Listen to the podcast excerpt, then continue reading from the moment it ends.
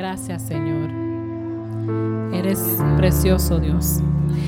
En esta mañana a mí me toca una parte especial y es presentar al predicador. Pero primero,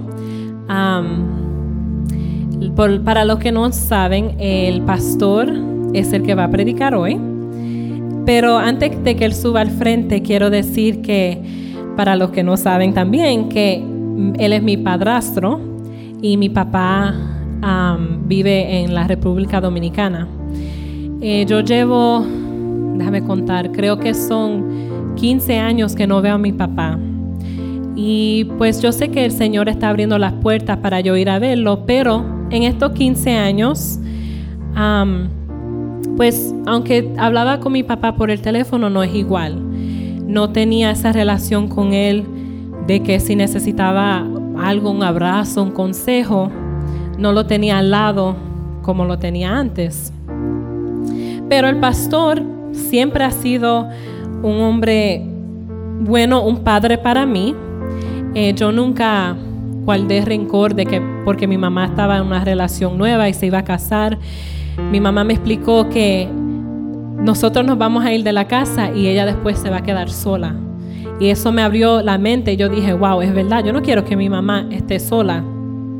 Además, yo quiero que alguien la ame, que la respete, que la valore porque es una mujer buena. Y yo siempre le digo al Señor que estoy agradecido con el pastor, mi papá, porque él ha sido ese hombre que no ha estado en mi vida.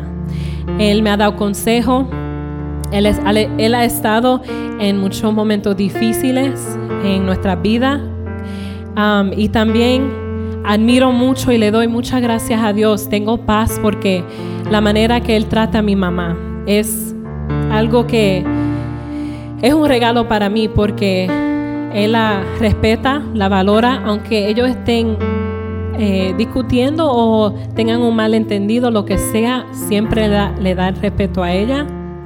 Y me siento bien orgullosa porque es mi papá, mi pastor, el abuelo de mis hijos. Amén. Porque en realidad el papá de Greg vive en Connecticut, mi papá no está aquí. Él es el abuelo de mis hijos. Amén. Entonces, quiero presentarles al pastor Mingo Meléndez, Domingo Meléndez, pero le dicen Mingo. Y estoy honrada porque soy su hija, pero también su hija espiritual aquí en la iglesia, porque él nos está preparando como líderes. Y um, es un hombre bueno, con mucha sabiduría. Y presten atención porque el Señor les va a hablar en esta mañana. Amén.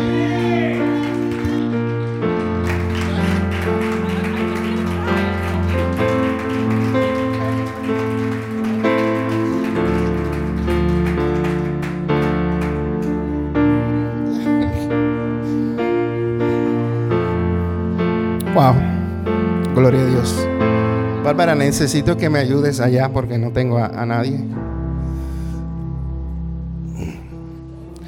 Yo quiero venir a predicar con alegría, pero Señor amado, déjeme respirar por lo menos un poquito. Aleluya. Qué gloria. Eso es una gloria. Esto me recuerda lo que las escrituras dicen. Lo que el hombre sembrare eso segará. Lo que tú siembras en tus hijos, eso vas a cegar.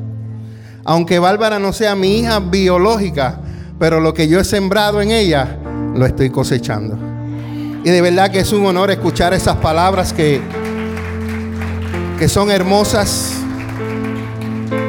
que te alientan y que te dan fuerzas para seguir adelante. Amén. Ok, comenzamos. Buenos días. Bendiciones. Dios los continúe bendiciendo a todos en esta hora. Eh, mi nombre es Domingo Meléndez. Eh, soy el tercer domingo de mi familia y hasta ahí se acabó el domingo. Porque ninguna, ninguno de mis hijos tienen el nombre. Espero que uno de mis nietos sí en un futuro. Para completar el cuarto domingo del mes. Porque son cuatro domingos, ¿verdad? Hay veces que tiene cinco, pero usualmente son cuatro. Y cariñosamente todo el mundo me conoce como Mingo, ¿verdad? Todo el mundo me conoce como Mingo. Y por eso pues me he quedado con, era DJ Mingo y ahora soy Pastor Mingo. So, le doy gracias a Dios porque eh, es un nombre bien común. Lo ven todas las semanas. Pero yo soy especial. Oh, nadie dijo que el pastor es especial. Yo soy especial.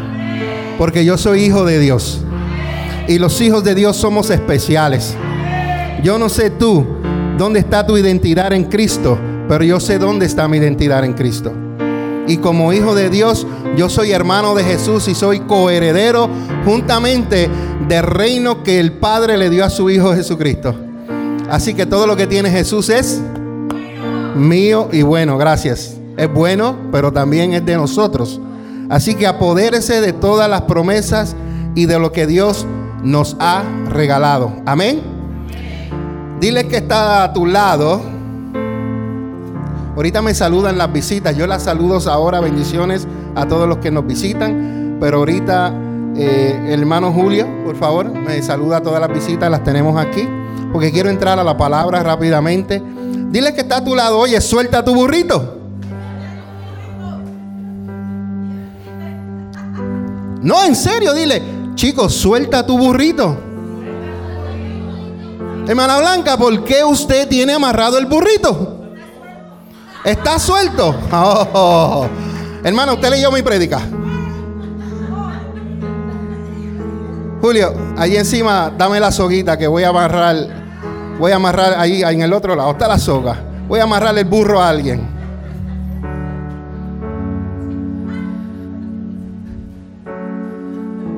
¿Todo el mundo entiende español? ¿Estamos bien? ¿Todo el mundo? Español aquí, español acá, ¿verdad? Madeline traduce, así que Madeline, prepárate. She's really good. Madeline, él, a ver, ¿lo dije bien?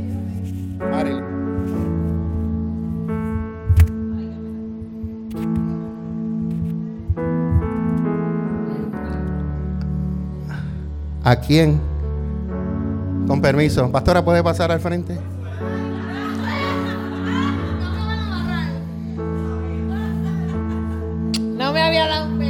Me dice ella, no me has dado un beso.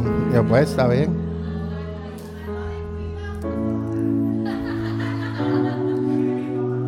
Pastora, ¿a quién uso de ejemplo? Dígamelo. No, no, tú no. ¿Tú quieres ofrecerte de voluntaria? Venga aquí, te ofreciste.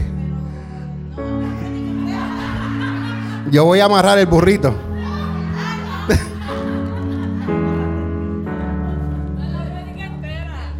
No, puedes traer una silla. ¿Quién se ofrece de voluntario? Julio, venga, trae una silla. Pues no quiero que estés de pie aquí todo, todo el...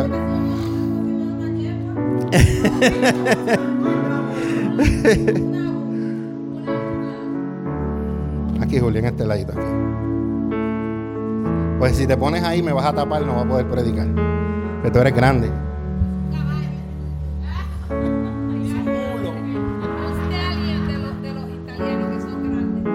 La amarré suavecito. Bueno, ya tenemos el burro, perdón, ya tenemos a Julio aquí que va a servirnos de, te amo, Julio. sí, estamos en vivo, estamos en Facebook Live a través de la página de Mingo y María, la página de Iglesia Café, Café con Dios, dos son mejor que uno y los pastores Meléndez. También estamos en YouTube en Dos son mejor que uno, Café con Dios y la Iglesia Café. ¿Está bien, Julio? ¿Por qué te tapas la cara ahora? Estamos en vivo. Ok, seguimos. Dile que está a tu lado, desata tu burrito. Hay un burrito o hay muchos burritos que nosotros tenemos amarrados que el Señor los necesita. En la prédica de hoy quiero hablarlos de quiero hablarle de dos burros porque voy a llevar un ejemplo y después voy a llevar otro ejemplo. Y el primer ejemplo que quiero darles, Bárbara, si me ayudas, está en Lucas 19, versículos 28 al 40. Y esta es una historia que yo sé que usted ha leído, pero es una historia donde el Señor va a entrar a la ciudad de Jerusalén y le da una instrucción a los discípulos. Diga, el Señor da instrucciones. Y cuando Dios da instrucciones hay que seguirlas al pie de la letra. Porque cuando Dios te da una instrucción y tú estás esperando que Dios te dirija y Él te da la instrucción, por favor sigue la instrucción. Porque entonces, ¿para qué oraste? Viniste a perder el tiempo para que Dios te hablara, te habló y no hiciste caso a lo que Dios te dijo. Cuando tú ores que se haga la voluntad de Dios en tu vida y Dios te da instrucciones, síguelas al pie de la letra. Porque ahora no vives tú, ahora vive Cristo en ti. Y ya tu vida no te pertenece, le pertenece a Dios. Ayer escuché a alguien, pero como a mí no me gusta eh, meterme en controversia con las personas, esta persona me dijo que Dios nos ha, dado, nos ha dado un libre albedrío al cual yo no estoy de acuerdo con eso. ¿Por qué? Porque a la vez que yo vengo al altar y le pido perdón y le entrego mi vida a Dios, él va a ser mi Salvador y Él va a ser mi Señor. Quiere decir que ahora en adelante, de aquí para allá, yo no me mando. El que me manda es Dios. Porque ya yo he sido siempre su pertenencia, porque Él es mi creador. Pero ahora vengo a ser hijo de Dios. Y como hijo de Dios, ahora Dios tiene unas instrucciones específicas, tiene propósitos con cada uno de nosotros. Por lo tanto, vamos a ser dirigidos por el Espíritu Santo de Dios. Diga, yo soy dirigido por el Espíritu Santo de Dios. Yo soy dirigido por el Espíritu Santo de Dios. Voy a explicar esto un poquito, pastora, porque hay gente que están aquí, quiero que entiendan lo que estoy hablando un poco. El Espíritu Santo es la persona de la Trinidad. ¿Qué es la Trinidad? Dios es uno, pero actúa en Dios Padre, en Dios Hijo y en Dios Espíritu Santo. El mejor ejemplo que te puedo dar es la cáscara del huevo. El huevo tiene cáscara, tiene yema y tiene clara, pero sigue siendo huevo.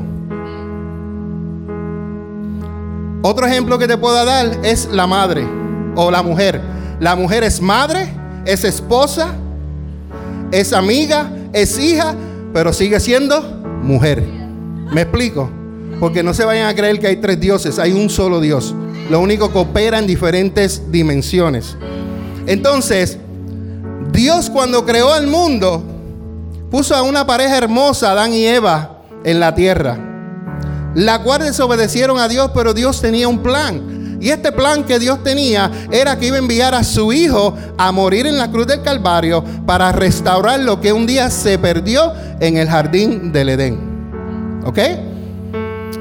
Entonces, cuando nosotros aceptamos a Jesús como nuestro Salvador y Señor, viene esta tercera persona que se llama el Espíritu Santo, el cual entra en ti. Cuando tú aceptas a Jesucristo, entonces el Espíritu Santo es el sello de que ahora tú no perteneces al reino de las tinieblas, sino al reino de Dios. Te voy a dar un ejemplo. Cuando yo chiquito, eh, me crié y teníamos fincas, caballos y todas estas cosas. Y había mucha gente que también tenía vacas, caballos. La diferencia de nuestros animales a los animales de ellos era el sello que era DM, que era Domingo Meléndez, que eran de mi abuelo. Toda vaca, todo caballo, todo lo que tuviera el sello DM era propiedad de nosotros. Todo ser humano que tenga el sello del Espíritu Santo es hijo de Dios. Por eso es que el Espíritu Santo es el que opera en nosotros, es el que nos dirige a nosotros, es el que trabaja en nosotros, es el que nos transforma a nosotros. El, trabajo del Espíritu Santo es convencer a la persona de pecado que necesita a Dios. Por eso cuando hay una persona que dice, oh, pasa al frente para que te conviertas a Dios y lleva media hora diciéndole, la persona va a decir, ay, sí, me voy ya para ir, para que me deje tranquilo. Eso no fue convicción. Eso fue una persona que lo obligaron a ir a asestar a Jesucristo. Cuando el Espíritu Santo te toca en tu corazón, Él te va a sentir que tú tienes una necesidad de Dios. Y por eso tú pasas al frente y nadie te dijo nada. Fue el Espíritu Santo, porque ese es el trabajo de Él. Cuando tú aceptas a Jesús como Salvador, Él viene a morar en ti. Y entonces, mira lo que hace Dios, joven. Él no empieza a trabajar de afuera para adentro. Él empieza a trabajar de adentro para afuera. Por eso es que muchas personas hacen el trabajo del Espíritu Santo y no deberían estar haciendo ese trabajo porque ese trabajo no es de Él. Ese trabajo le toca al Espíritu Santo. El trabajo de nosotros es predicar, enseñar la palabra, sembrar una semilla para que una semilla que tú siembres, el Espíritu Santo la va a guardar, la va a cuidar, va a crecer y va a dar fruto en el tiempo de Dios. Por eso que cuando el Espíritu Santo, esta iglesia, no sé por qué le estoy hablando a este grupo, pero esta iglesia se caracteriza en eso, en que dejamos que el Espíritu Santo trabaje en la gente. Aquí la gente viene con gorra, nosotros los dejamos con gorra. Aquí la gente viene en pantalones, nosotros los dejamos en pantalones. Aquí la gente viene vestida como quiera, nosotros los dejamos. ¿Aceptan a Jesucristo? Ahora el, el Espíritu Santo va a empezar a trabajar en ellos. Ahora el Espíritu Santo va a decir, ok, ya estás en la iglesia. Y el Espíritu Santo en tu corazón te va a dejar sentir, ya no voy a usar la gorra, ya el Señor no quiere que yo use la gorra. ¿Quién te lo dijo? Nadie. Fue el mismo Dios que te habló a ti, a tu espíritu, a tu corazón y te convenció. A las mujeres, a mí no, nosotros aquí todos usan falda, pantalones, trajes. Pero si Dios le dice a esta hermana que use traje, es Dios trabajando con ella. Porque hay algo que ella hace. Puede ser que cuando ella se pone los pantalones, los, se los quiere poner, que tiene que echarse aceite para que le suba. Entonces eso lo que hace que en un cuerpo tan pegado puede, puede dañarle los ojos a un hombre. Porque nosotros los hombres, a nosotros no nos agarran por el oído, a nosotros nos agarran por los ojos. Por eso es que nosotros los hombres tenemos que tener cuidado en lo que nosotros observamos y vemos. Tenemos que tener cuidado. Por nuestros ojos nos podemos caer. La mujer es diferente. La mujer es la, la ¿cómo es que se llama esa palabra? Labia, gracias hermana. La labia, la labia es aquella que le hablan dulcecito, le dicen palabras de amor y ya la mujer, ay, se cayó, se derritió. Ella, la mayoría. Eh, siempre hay un, un grupito aparte. Pero todas las personas, casi todas son así. Le dices dos o tres palabras dulces, le trae un ramito de flores, después una cajita de chicle y todas estas cositas cuando tú vienes a ver, ya otra vez. ¿Por qué? Y sabemos que el Espíritu Santo, vuelvo otra vez al Espíritu Santo, es el que nos dirige. Por eso cuando Jesús le dio esta instrucción a los discípulos, algunos de los discípulos, vayan a hacer esto, ellos fueron directamente a hacer lo que Jesús les dijo. Y tal como Jesús les dijo, así mismo sucedió. ¿Quieren leer conmigo esta historia? Vamos allá. Estamos en Lucas 19, 28, 48. Bárbara.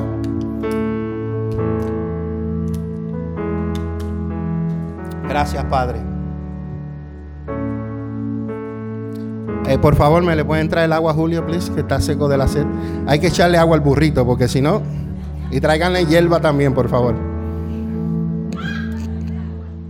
Tráiganle galletitas, que al burrito le, le encanta la galletita también. Para allí vamos ahorita, Julio. Para allí vamos ahorita. Lucas capítulo...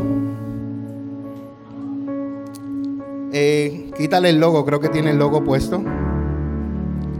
Lucas capítulo 19. Gracias, Padre. Versículo 28 al 40. ¿Ya lo tienes, hija? ¿Ya lo ven? Ahora yo no lo veo allá, quiero verlo allá. Por el canal 1. Gracias, hija. Gracias, Padre. Dice la palabra del Señor en el capítulo 19, del libro de Lucas, versículo 28. Dice, después de contar esta historia, Jesús siguió rumbo a Jerusalén, caminando delante de sus discípulos. Al llegar a las ciudades de Bestagé o y Betania, en el monte de los olivos, mandó a dos discípulos que se adelantaran. ¿Cuántos discípulos envió? Dos. Y les dijo, vayan a la aldea que está allí. Al entrar, verán un burrito. Diga burrito. Verán un burrito. En otras traducciones dice asno. En otras traducciones dice pollino. Pero aquí yo le voy a llamar el burrito, ¿ok? Al entrar verán un burrito atado. ¿Dónde está el burrito? Atado, lo tengo ahí atado. Que nadie ha montado jamás. Así que es potrón, es salvaje. Nadie nunca lo ha usado para nada. Y dice Jesús, desátenlo y tráiganlo aquí. Si alguien les pregunta por qué desatan al burrito, simplemente díganle, el Señor lo necesita. Por eso el tema de esta prédica es, desata tu burrito porque el Señor lo necesita. Gloria a Dios. El 32, Bárbara, dice, así que ellos fueron y encontraron el burrito tal como lo había dicho Jesús. Y efectivamente, mientras ellos lo desataban, los dueños le preguntaron, ¿por qué desatan ese burrito? Y los discípulos simplemente le contestaron, el Señor lo necesita. Diga, el Señor lo necesita. El 35 dice, entonces le llevaron el burrito a Jesús y pusieron sus prendas encima para que él lo montara. A medida que Jesús avanzaba, la multitud tendía, sus prendas sobre el camino delante de él. Y cuando llegó a donde comienza la bajada del monte de los olivos, todos sus seguidores empezaron a gritar y a cantar mientras alababan a Dios por todos los milagros que habían visto. Y ellos decían, bendiciones al rey que viene en el nombre del Señor, paz en el cielo y gloria en el cielo más alto. Y algunos de los fariseos que estaban entre la multitud decían, maestro, reprende a tus seguidores por decir cosas como estas. Mas Jesús les respondió, si ellos se callan, las piedras a lo largo del camino se pondrían a clamar. Padre, te damos gracias por este tiempo, gracias por tu palabra, la cual es bendita, Señor. Padre, en esta hora estoy en tus manos. Dirígeme, Señor, y te pido que le hables al corazón de cada uno de los que estamos presentes en este lugar. Ya el corazón ha sido preparado, Señor. Ya la tierra está fértil, lista para recibir esta palabra que tú quieres sembrar en el corazón de cada uno de ellos. Padre, te adoramos, te damos gloria y honra a ti de antemano porque solamente tú te mereces la gloria y la honra. Padre, en el nombre de Jesús oramos. Amén, amén y amén. Ya terminé de predicar. Qué lindo es el Señor. Desata tu burrito porque el Señor lo necesita. Te voy a hablar de algunas características algunas características curiosas sobre este animal, el burrito. Cuando yo leía esto, esto me impresionó, porque cuando tú escuchas la palabra burro, lo primero que te viene a la mente es una persona torpe, ignorante, ¿qué más? Dime. Bruta, ¿qué más? Tonta. Pero la gente a, veces tiene mal concepto de las palabras, porque cuando yo estudié del burro, el burro es un animal súper inteligente. Todo lo contrario de lo que yo conocía. Porque siempre que hablaban burro, le decían burro a este, burro a aquel. Tú pensabas que era lo más malo. Pero sin embargo, el burro, te voy a dar unas características.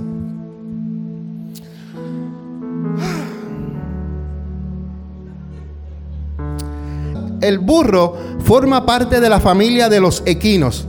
Los equinos son simplemente aquellos animales que tienen la, una, pezuña solamente porque hay otros animales que tienen pezuñas pero la tienen abierta.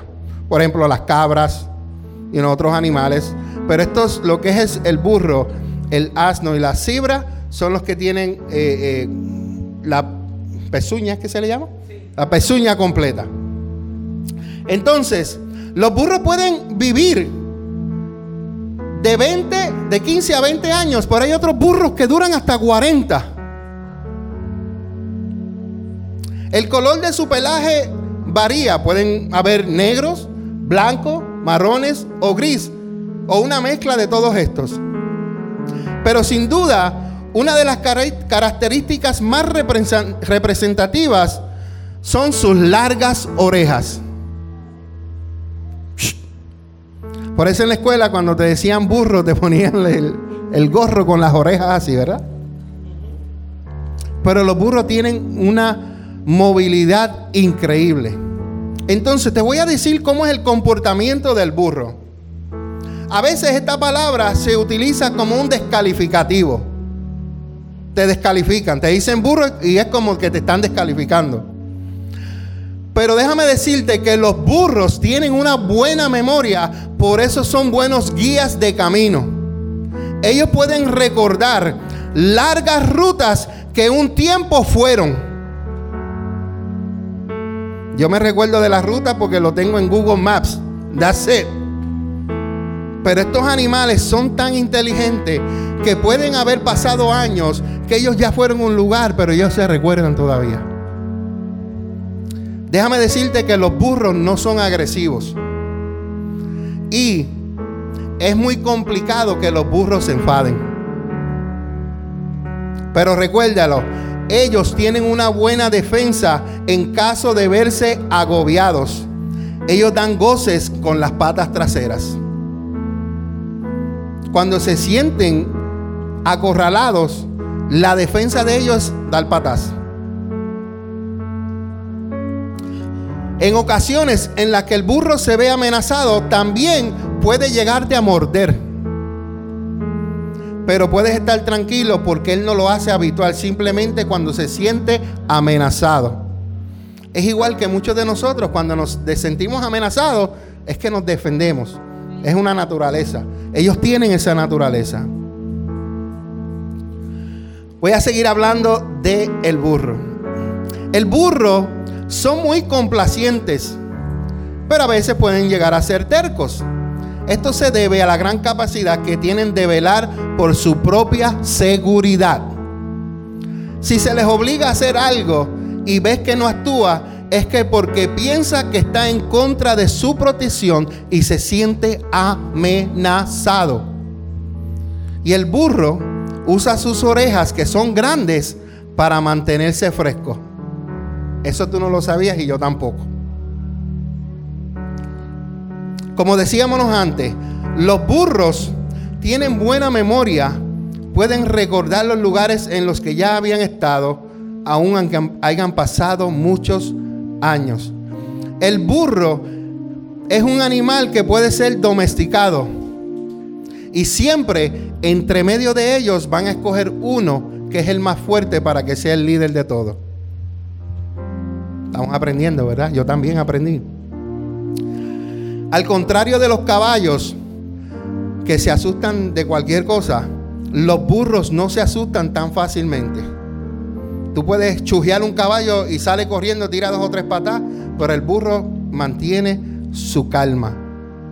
Es más, tiene un efecto tranquilizante entre los caballos. Por eso es que a veces tú ves que hay gente que introducen en los establos a los burros para ayudar a tranquilizar a los caballos. Eso tampoco yo la sabía. Y yo era trabajaba en finca. Un burro de tamaño determinado será más fuerte que un caballo del mismo tamaño. A los burros les encanta estar acompañados, por eso son felices hasta estando entre un rebaño de cabras. Les gusta estar acompañados, no les gusta estar solo. Pregunta, ¿qué es lo más que te ha sorprendido de este animal? A mí varias cosas. No se enojan fácilmente. Mantienen su postura. Me gusta que tienen una inteligencia y una memoria que pueden ir a la distancia y recordar. ¿Qué más? ¿Qué usted que aprendió de esto? De, este, de estos burros. Porque yo te voy a enseñar un burro, te voy a dar el ejemplo de lo que hablé ahora mismo. Y está en el libro de números. Y este burrito, este es otro burrito que quiero compartir con ustedes.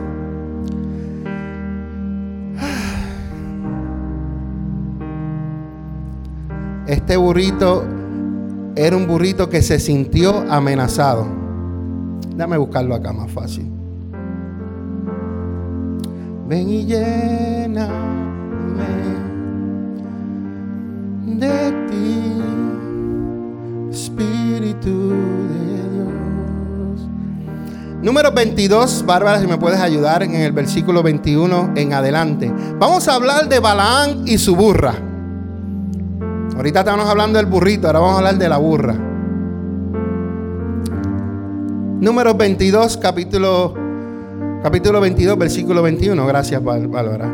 Dice así: A la mañana siguiente, Balaán se levantó, ensilló su burra y salió con los funcionarios moabitas. Pero Dios se enojó porque Balaán iba con ellos. Así que él envió el ángel del Señor a pararse en medio del camino para impedir el paso. Mientras Balaán y sus dos sirvientes iban montando, la burra de Balaán vio al ángel del Señor de pie en el camino con una espada desenvainada en su mano. Entonces la burra se apartó del camino y se desbocó hacia un campo, pero Balaán la golpeó y la obligó a regresar del camino. Tito, párate allí al frente. Allá al frente, donde la cámara más o menos nos, nos lleve. Él era el burrito, pero lo voy a utilizar a la hora de burra, ¿ok? De ejemplo, de ejemplo. Allá, un poquito más para allá. Ahí, ahí está bien. Con el burrito sabanero y camino de Belén. Entonces, dale, madre, que te voy a llevar a Vas con Balaán, yo soy Balaán y él es la burra. No, en la historia es la burra. Entonces, los ojos de la burra le fueron abiertos y él vio al ángel del Señor parado en el camino.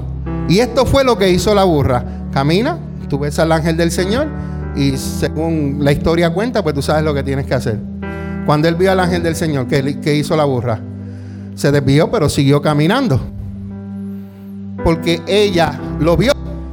Él no lo vio. Balaán no lo vio. Pero la burra sí. Usted ve que los burros no son tan tontos como, como dice la gente. Voy a continuar la historia. Tito, quédate ahí porque el ángel del Señor otra vez se le apareció. Estamos en el versículo 24, Bárbara. Dice, entonces el ángel del Señor se detuvo en un lugar donde el camino se hacía estrecho entre las paredes de dos viñedos. Y cuando la burra vio al ángel del Señor, trató de pasar, pero aplastó el pie de Balaán contra la pared. Así que Balaán la golpeó de nuevo. Voy a ponerte aquí, Tito. Te puedes poner ahí. Ahí entre medio de esa, de esa silla. Échalo un poquito para allá. Para lo, bien pegado, bien pegado. Entonces tú te vas a parar aquí, ponte aquí. Dice que él se fue por un viñedo y el ángel se le apareció. Pero la burra volvió a ver el ángel. Y la burra hizo esto. Le vas a pasar por el lado le pasó por el lado, pero al pasarle por el lado, él se rozó el pie con el matosalo, lo que había allí. Entonces, ¿qué volvió a hacer Balaán? Balaam vino otra vez y, y vino, golpeó a la burra. No te di suave, no me aproveché.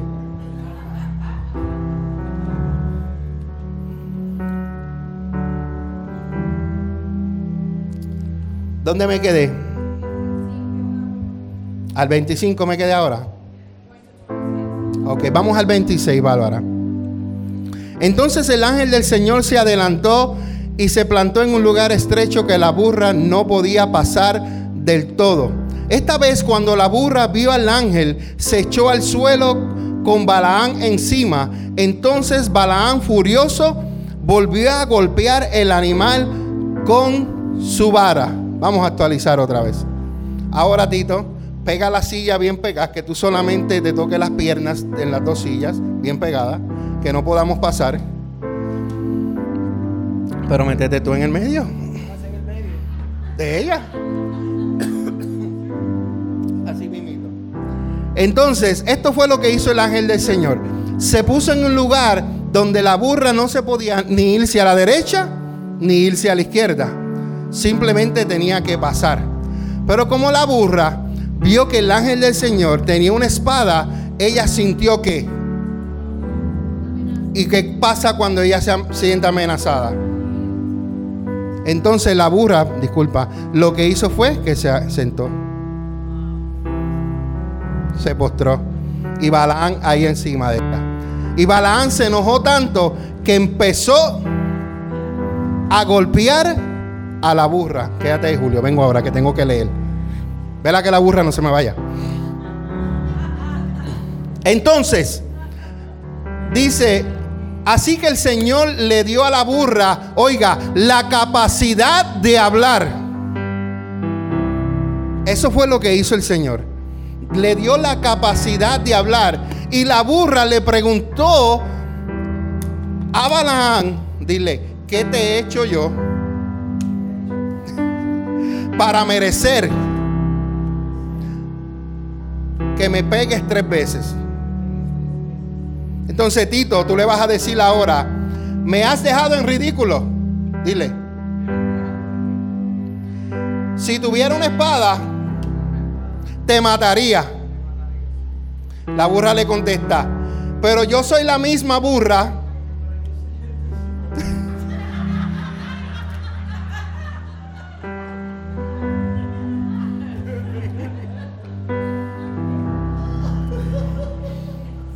que le quita y le añade a la escritura, ten cuidado. no, pero entienden, ¿están, entendiendo lo que quiero proyectarle? Ok, gloria a Dios. Se puede reír. Déjame terminar. Julio, eh, burro, dile a, Pero yo soy la misma burra que has montado toda tu vida. ¿Alguna vez te he hecho algo así? Y Balaán le contestó, no. ¿Usted vio la conversación que hubo entre un burro y un hombre? La burra y un hombre. Porque Dios le dio la capacidad a la burra para tener una conversación con un ser humano. Ese es el poder de Dios. Pero mira lo que hace Dios. Sígueme, Bárbara, en el versículo 31. Entonces el Señor abrió los ojos de Balaam y Balaam vio al ángel del Señor. Balaam vio al ángel del Señor de pie en el camino con una espada desenvainada en su mano. Y Balaam se inclinó y cayó rostro en tierra ante el ángel del Señor. Usted ve el ejemplo de la burra, de cómo ella cuando se siente intimidada, y a veces a nosotros nos pasa eso. A veces nos sentimos intimidados cuando viene el peligro. Y actuamos de manera a veces irresponsable. Pero Dios está al frente de nosotros y nos da la capacidad para hablar y enfrentar el problema. No importando qué chiquito o qué grande sea tu problema. Amén. Gracias Tito. Gracias, burrito. Ven aquí, burrito, que te tengo que desatar ahora. Voy a volver para Lucas. ¿Alguien me puede amarrar mi burrito, por favor? Que no se me escape. Por favor, denle un poquito de galleta, de jugo, que le gusta. Es un burrito especial. Y si tienen mangú, le gusta el mangú. Amén. Gracias, Padre.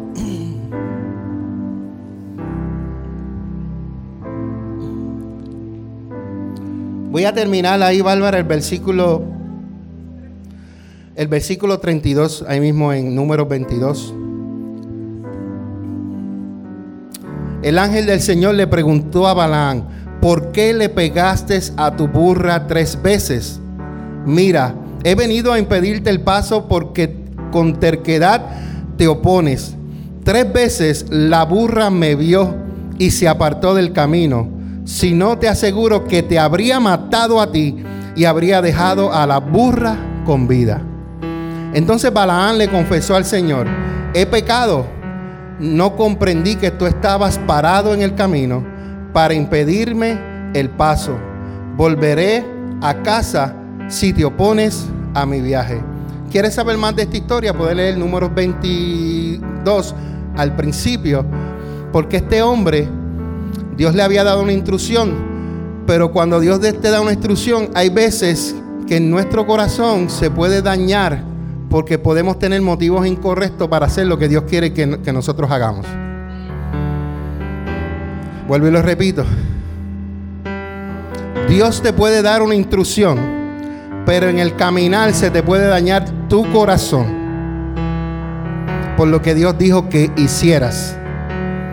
Porque ya no lo quieres hacer para la gloria de Dios, ahora lo quieres hacer para tu gloria. Y por eso fue que el ángel se le metió en el medio, porque Dios le dijo, ve y bendice a mi pueblo, pero él ya iba en su corazón, ya le iba a recibir el dinero que le iban a ofrecer para él maldecir al pueblo de Israel. Aunque él dijo que iba a hacer lo que Dios le dijo, pero en su caminar su corazón fue cambiado. Así que tengamos cuidado cuando Dios nos, nos sube a una posición, ya sea en el trabajo, ya sea en la iglesia, que cuidemos nuestro corazón. En, en la iglesia estamos para servir. En la iglesia no estamos para mandar. En el trabajo te dan supervisores, eres un mandón y un lambón. Porque así es que se habla en Puerto Rico. Y no es nada malo. Pero en la iglesia tú eres un servidor. Mientras más alta tu posición, más tienes que servir. Porque la posición más alta está al lado del trono de Dios y la tiene Jesucristo. Y Él, siendo Dios, no escatimó dejar su trono para venir a morir en la cruz del Calvario por ti y por mí. Te hablo de servicio. El Maestro me dio el ejemplo a mí. Y si Él siendo Dios se humilló ¿Quiénes somos nosotros? Tenemos que aprender de nuestro maestro. Vámonos suavecito ahora, Daniela. Te voy a contar una historia. Y mira lo que el burro puede hacer en la vida de una persona. Te di la historia de la Biblia, la cual de este hombre, pero te voy a dar una historia de la vida real, algo que sucedió. Y se titula que este, eh, descubre al burro que salvó a una niña con parálisis cerebral. Te voy a leer la historia tal como está escrita aquí, no le quiero ni quitar ni poner. Dice, los dos tuvieron un comienzo difícil en sus vidas. ¿Cuáles dos? La niña y el burro.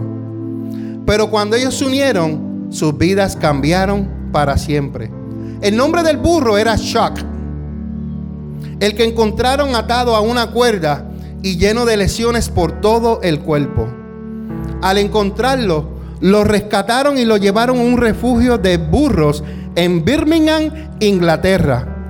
Fue entonces cuando conoció a Amber. Amber es la niña de parálisis cerebral.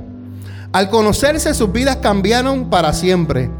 Fue en el 2013 que Amber era completamente muda era incapaz de emitir cualquier sonido. Cuando Amber y su hermana nacieron antes de tiempo, tuvieron que operarla para salvarle la vida, la cual afectó sus cuerdas vocales.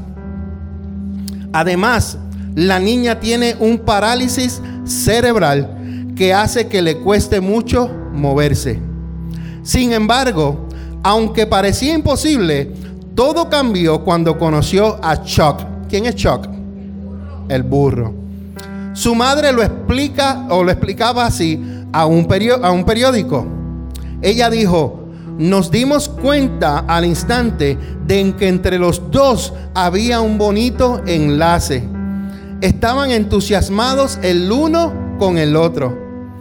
Amber dedicó sus primeras palabras al burrito.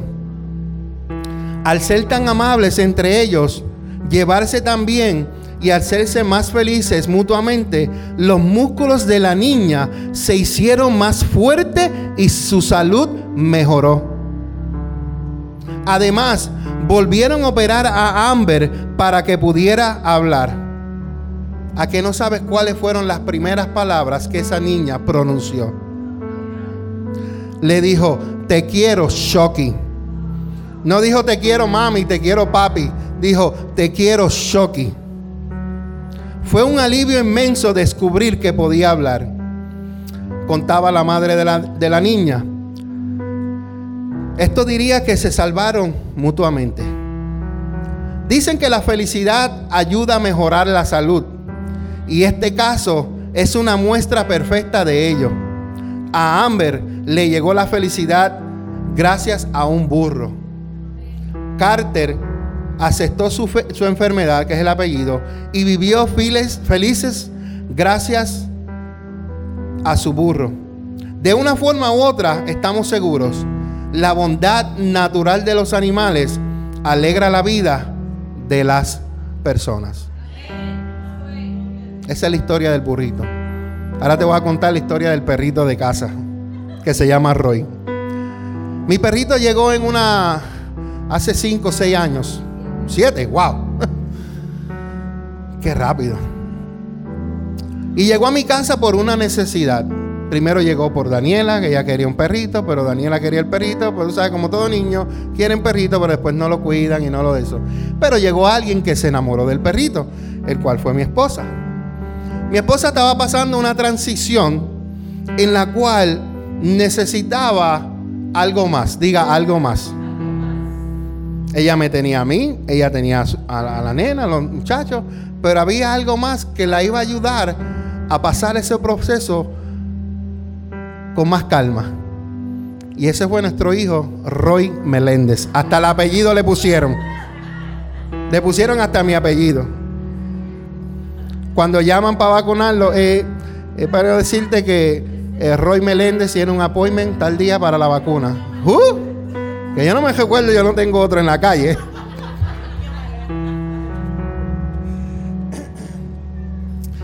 Qué lindo. Entonces, ese perrito ayudó a mi esposa en unos momentos difíciles de su vida. Hermano, no digo greco, no lo digo. Es una broma. Pero el perrito un día se nos perdió. Y estuvo perdido por cierto tiempo. Y yo vi a mi esposa bien afligida. Resulta que le escriben por una página y le dicen que habían encontrado el perrito, pero después esta persona se elimina de la página. Mi esposa llamando a Shelter aquí, aquí, allá, hasta que lo consiguió. Cuando, no, cuando nos lo devolvieron, era de nosotros y tuvimos que pagar. ¿Sabe cómo, es, cómo son los Estados Unidos? Eh, cuando nos lo dieron, le habían sacado unos dientes y me lo castraron sin permiso de nosotros. Así que no podemos tener nietos de Roy. ¿Verdad? No podemos tener nietos. Entonces,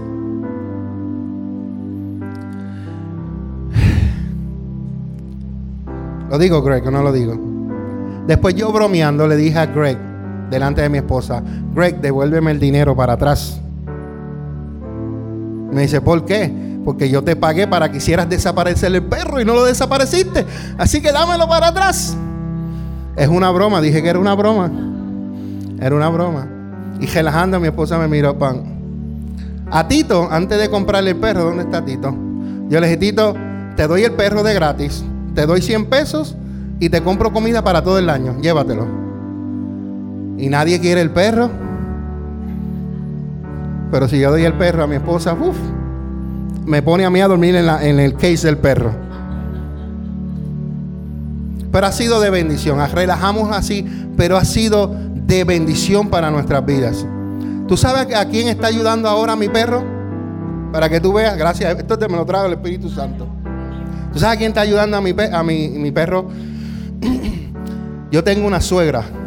Usualmente la gente habla mal de la suegra. Yo tengo una suegra que me ama más a mí que a ella. Porque me lo he ganado. Mi suegra perdió un nene, un niño, hermano de ella. Se llamaba José, joven, cuarenta y tantos años, cuarenta y cinco. Y es fuerte perder un hijo. Porque tú pierdes un marido, eres viuda. Pierdes un hijo, no hay palabras para eso. Y en este momento tan difícil de mi suegra, ¿tú sabes quién la ha consolado a ella? Mi perrito Roy mi perrito Roy. La ayudó a ella y ahora está ayudando a mi suegra. Nos dividimos el tiempo, ella se lo lleva y cuando está allá, a veces cuando lo vamos a buscar ni nos lo quiere dar. Pero sabemos que eso ha sido de ayuda para ella. Usted ve como los animales Dios los usa y tienen propósitos en la vida. Así que si usted tiene un animal, cuídelo, no lo maltrate, no le dé... Eh, no le dé patadas, dele agua, dele galletitas. ¿Te dieron más galletitas? Tráiganle más galletitas al burrito, por favor, porque ya tiene hambre. ¿Ya se las comió? Santo sea el Señor, este burrito. Voy otra vez a la palabra, a Lucas, porque de ahí quiero leer algo para ustedes. Porque el burrito que tú tienes y que tienes amarrado Dios lo necesita. El burrito puede ser los sueños que Dios te ha dado a ti en tu corazón. El burrito puede ser los talentos naturales que Dios te ha dado a ti. Que sabes hacer algo, pero no estás haciendo nada. El burrito puede ser aquellos talentos espirituales que Dios te ha dado y que Dios los necesita y es hora que tú desates ese burrito. Es hora que tú desates esos talentos, esos dones naturales, esos dones espirituales. Cada uno de nosotros sabemos hacer algo bueno, buenísimo y buenote. Todos tenemos algo que hacer. Aquella mujer que está allá, que se me está durmiendo, no se me está durmiendo, pero eh, bromeando con ella. Ella tiene un talento de hacer cabello. Cynthia, Eileen, tienen un talento de decoración. Todos tenemos talento. Esta mujer, ¿dónde que está Jennifer? ¿Dónde que está Jennifer? Está con los niños. Esa mujer tiene un talento, tiene una unción. Ahí está la nube y la gloria y el fuego de Dios en la cocina de ella. Porque cocina, ¿verdad, Moraima? Y todos tenemos talentos y dones naturales que Dios nos los ha dado, pero los tenemos amarrados como el burro. Pero en esta mañana el Señor te dice, desata tu burrito porque yo necesito tu talento. Desata tu burrito porque yo necesito hacer algo con lo que te entregué. Desátalo. Por algo Dios puso un sueño dentro de ti. Por algo Dios puso algo y depositó algo dentro de ti. Si eres barbero, Dios va a utilizarte en lo que Dios te dio. Si te gusta la computadora, mira, haz algo si yo le enseño a ustedes lo que yo sé ahora y les digo que yo no sabía nada, tú te quedas like, ¿qué, pastor? ¿Tú fuiste a la escuela? No, yo no fui a la escuela. Pero siempre hay un interés, siempre hay algo que Dios deposita dentro de ti. Y tienes que tener la pasión para seguir tus sueños. Si no tienes la pasión para seguir tus sueños, esos sueños van a estar enterrados como muchos que ya están enterrados que vivieron en esta vida, se les fue la vida y nada de lo que soñaron pudieron realizarlo porque tuvieron miedo. Te voy a decir algo importante. Hay gente que le tiene miedo al que dirán. Olvídate del qué dirán. Si Dios te pone a ti en tu corazón de hacer algo, lánzate bajo la dirección de Dios. Si Él te dice que te lance, ¿sabes quién te va a respaldar? Dios. Cuando las murallas de Jerusalén estaban destruidas, Dios envió un grupo para, para restablecerlas, pero vieron algunos que se opusieron. Hay gente que se va a oponer a lo que Dios ya Dios te dijo que, que tú vas a hacer. Hay gente que te van a desanimar. Hay gente que te va a decir, tú estás loco, ¿cómo tú vas a hacer eso? Bueno, si tú tienes la seguridad que Dios te envió, tú lo vas a hacer y ellos van a caer en vergüenza. Así que no te importe el qué dirán de las personas. Cuando yo comencé esta iglesia, comenzamos mi esposo y yo, a mí me preocupaba lo que dijeran los demás. Yo empecé esta iglesia con lo que nosotros queríamos hacer que Dios puso en nuestro corazón. Yo no empecé esta iglesia porque yo quería copiar aquella iglesia.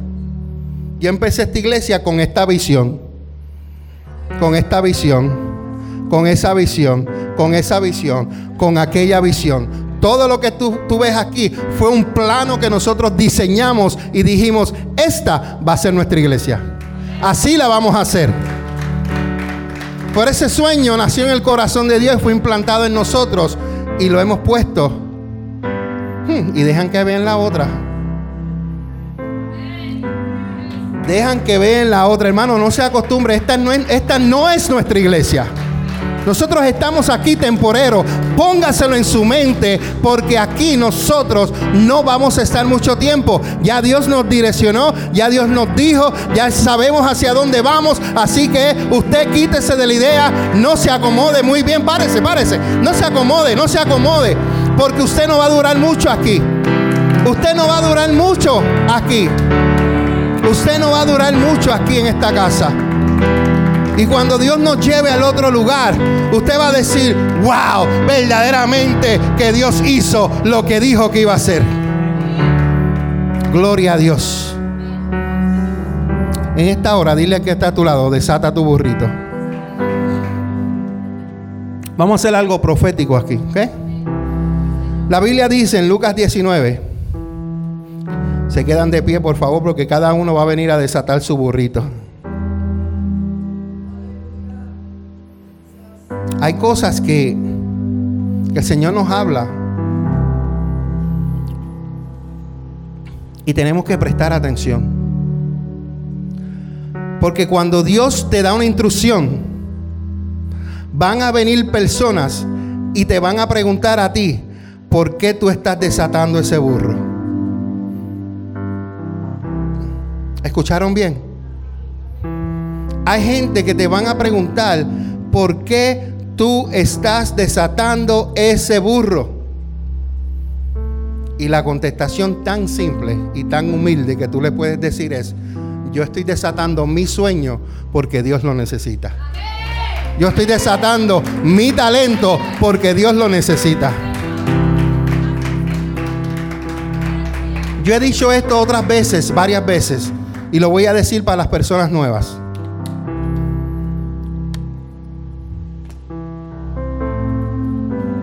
Antes de yo comenzar a servirle al Señor, Dios me dio la oportunidad de trabajar en la radio, en Hola 1600. Dios me dio la oportunidad de ser DJ en unos closets bien famosos que habían en esa época, en ese tiempo. Lo que aprendí, ahora lo estoy practicando aquí. Lo que aprendí de sonido, lo que aprendí de música en la radio, mezclando música, lo estoy practicando. Un día le pregunto a Dios, Señor, tú me diste un talento de DJ y no estoy haciendo nada con él. ¿Por qué yo no puedo usar ese talento para tu reino? El que es doctor, cuando llega a los pies de Jesús, sigue siendo doctor. El que es mecánico, aunque llegue a los pies de Jesús, sigue siendo mecánico. Yo era DJ y ponía a la gente a danzar y a hacer poca vergüenzas en la pista. Porque los que fuimos a los closets sabemos que en los closets se hacen poca vergüenzas.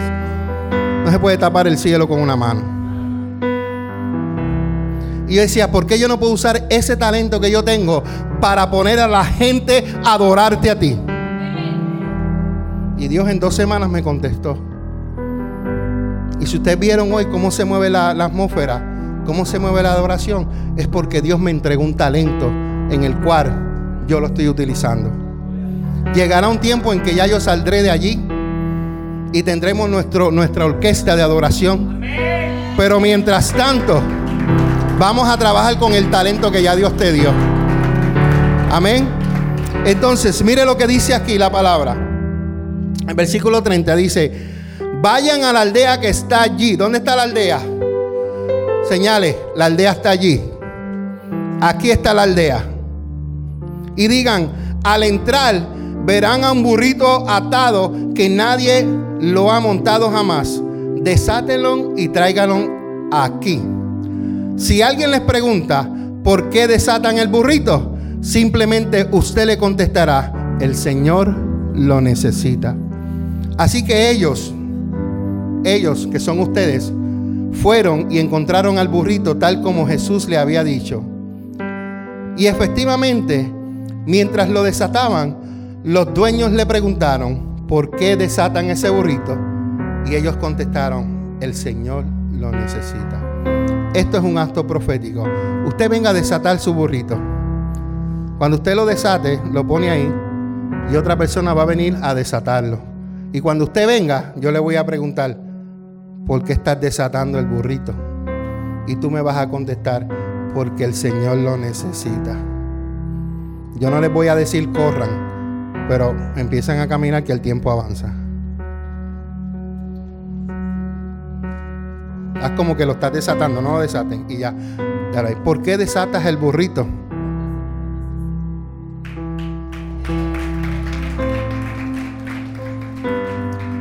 ¿Por qué desatas el burrito?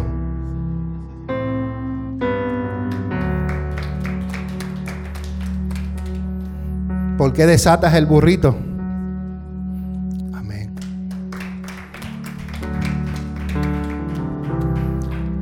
¿Por qué desatas el burrito? Ok.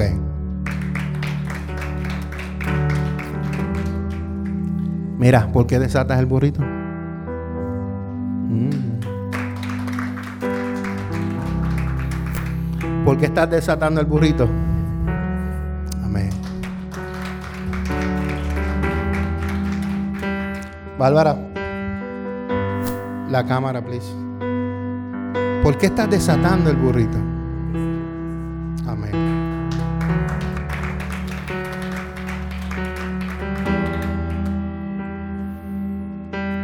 ¿Por qué desatas el burrito, hija?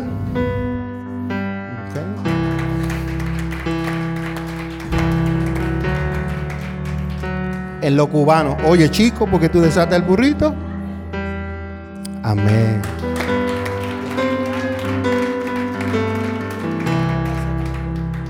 En, dominicano oye chica, ¿por qué tú estás desabotonando ese burrito ahí? Amén. El Señor lo necesita. Eh, no te lo lleves, ¿por qué tú estás desatando ese burrito?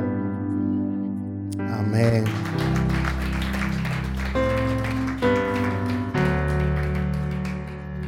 Mira esa ladrona, ¿por qué tú estás desatando ese burrito? Amén.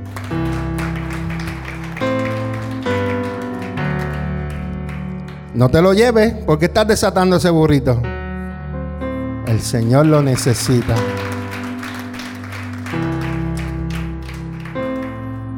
Ah, ah, ah, ah, ah. ¿Por qué estás desatando ese burrito? Amén.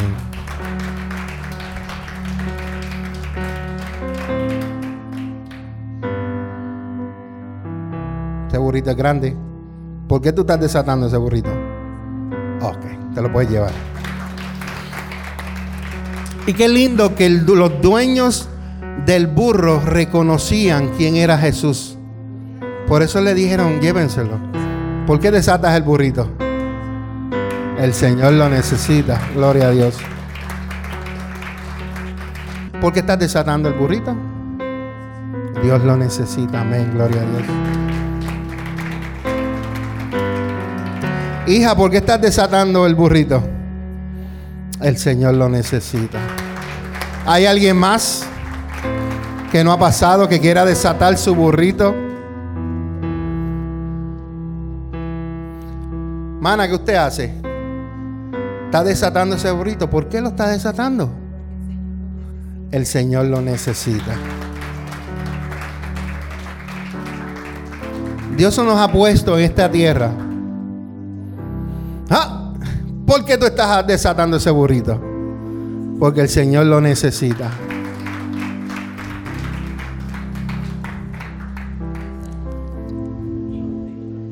Burrito, tranquilo. ¿Por qué tú estás desatando el burrito? El Señor lo necesita. Si tú estás aquí, déjame decirte, si Dios te ha traído aquí a escuchar este mensaje, es porque tu burrito Dios lo necesita. Tú necesitabas escuchar este mensaje hoy. No solamente los de la casa, le estoy hablando a las visitas. Dios los trajo porque este mensaje me lo dio el Señor hace tiempo y no sabía cuándo lo iba a predicar. Pero hoy fue el día que Dios eligió para las personas que iban a estar aquí. Así que por eso es que el enemigo quiere matar al ser humano antes de que nazca. Porque cuando Él nace, cuando Él viene a esta tierra, viene con propósito porque el Señor nos necesita para trabajar en su reino. Amén. Desata el burrito, llévale a comer hierba por otro lado. Dale café, que le guste el café.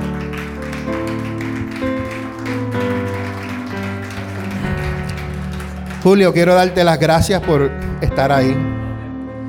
Llévatelo, por favor.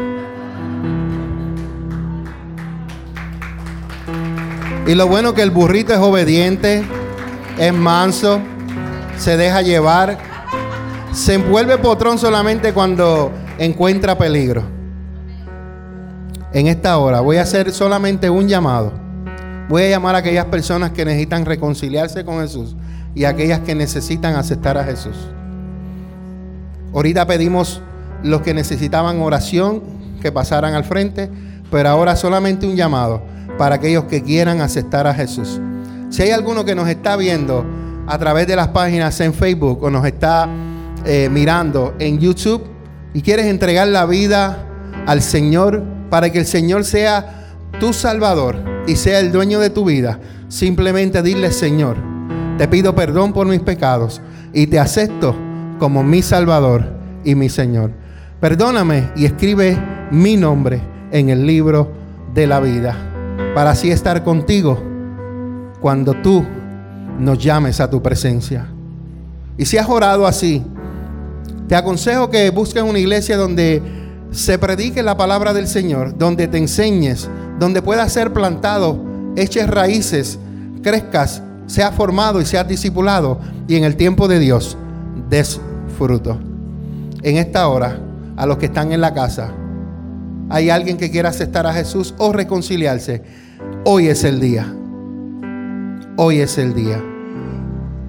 Digo otra vez, hoy es el día. Necesito a los líderes míos. Cada vez que hacen un llamado, yo siempre oro y recibo a Jesús. Siempre. Eso es por si acaso. por si acaso. Y si hay alguien más, este es el momento. Greg y Julio, oren por él. Vengan aquí al lado, al frente. Dale la mano aquí en su, en su pecho. Y ahí oren por él. Sabemos que Dios tiene un plan hermoso con Richie, con su familia. Y sabemos que eh, Richie quiere seguir aprendiendo, quiere seguir creciendo y él quiere que sea Jesús el que dirija su vida, que ya no sea él, que sea el Espíritu Santo que dirija su vida, porque ya no vive él, sino que Cristo vive en el Señor. Padre, aquí está tu Hijo, recibiéndote, Señor. Sabemos, Señor amado, que tú lo amas y sabemos, Señor, que tú amas su corazón. Te pedimos, Señor, que lo sigas ayudando en este caminar. Que no importa cuántas veces, Señor, Él diga, aquí estoy, quiero aceptarte, igual que yo como lo hago aquí, Señor, vengo a entregarme nuevamente a tus pies. Te pido, Señor, que lo sigas fortaleciendo, lo ayudes, Señor, y sigas dándoles sabiduría, conocimiento, inteligencia, virtud, Señor, lo que Él necesita para cumplir, Señor, el propósito por el cual tú lo tienes en esta casa. Padre, en esta hora oramos en el nombre de Jesús. Amén, amén y amén. Gracias, Señor.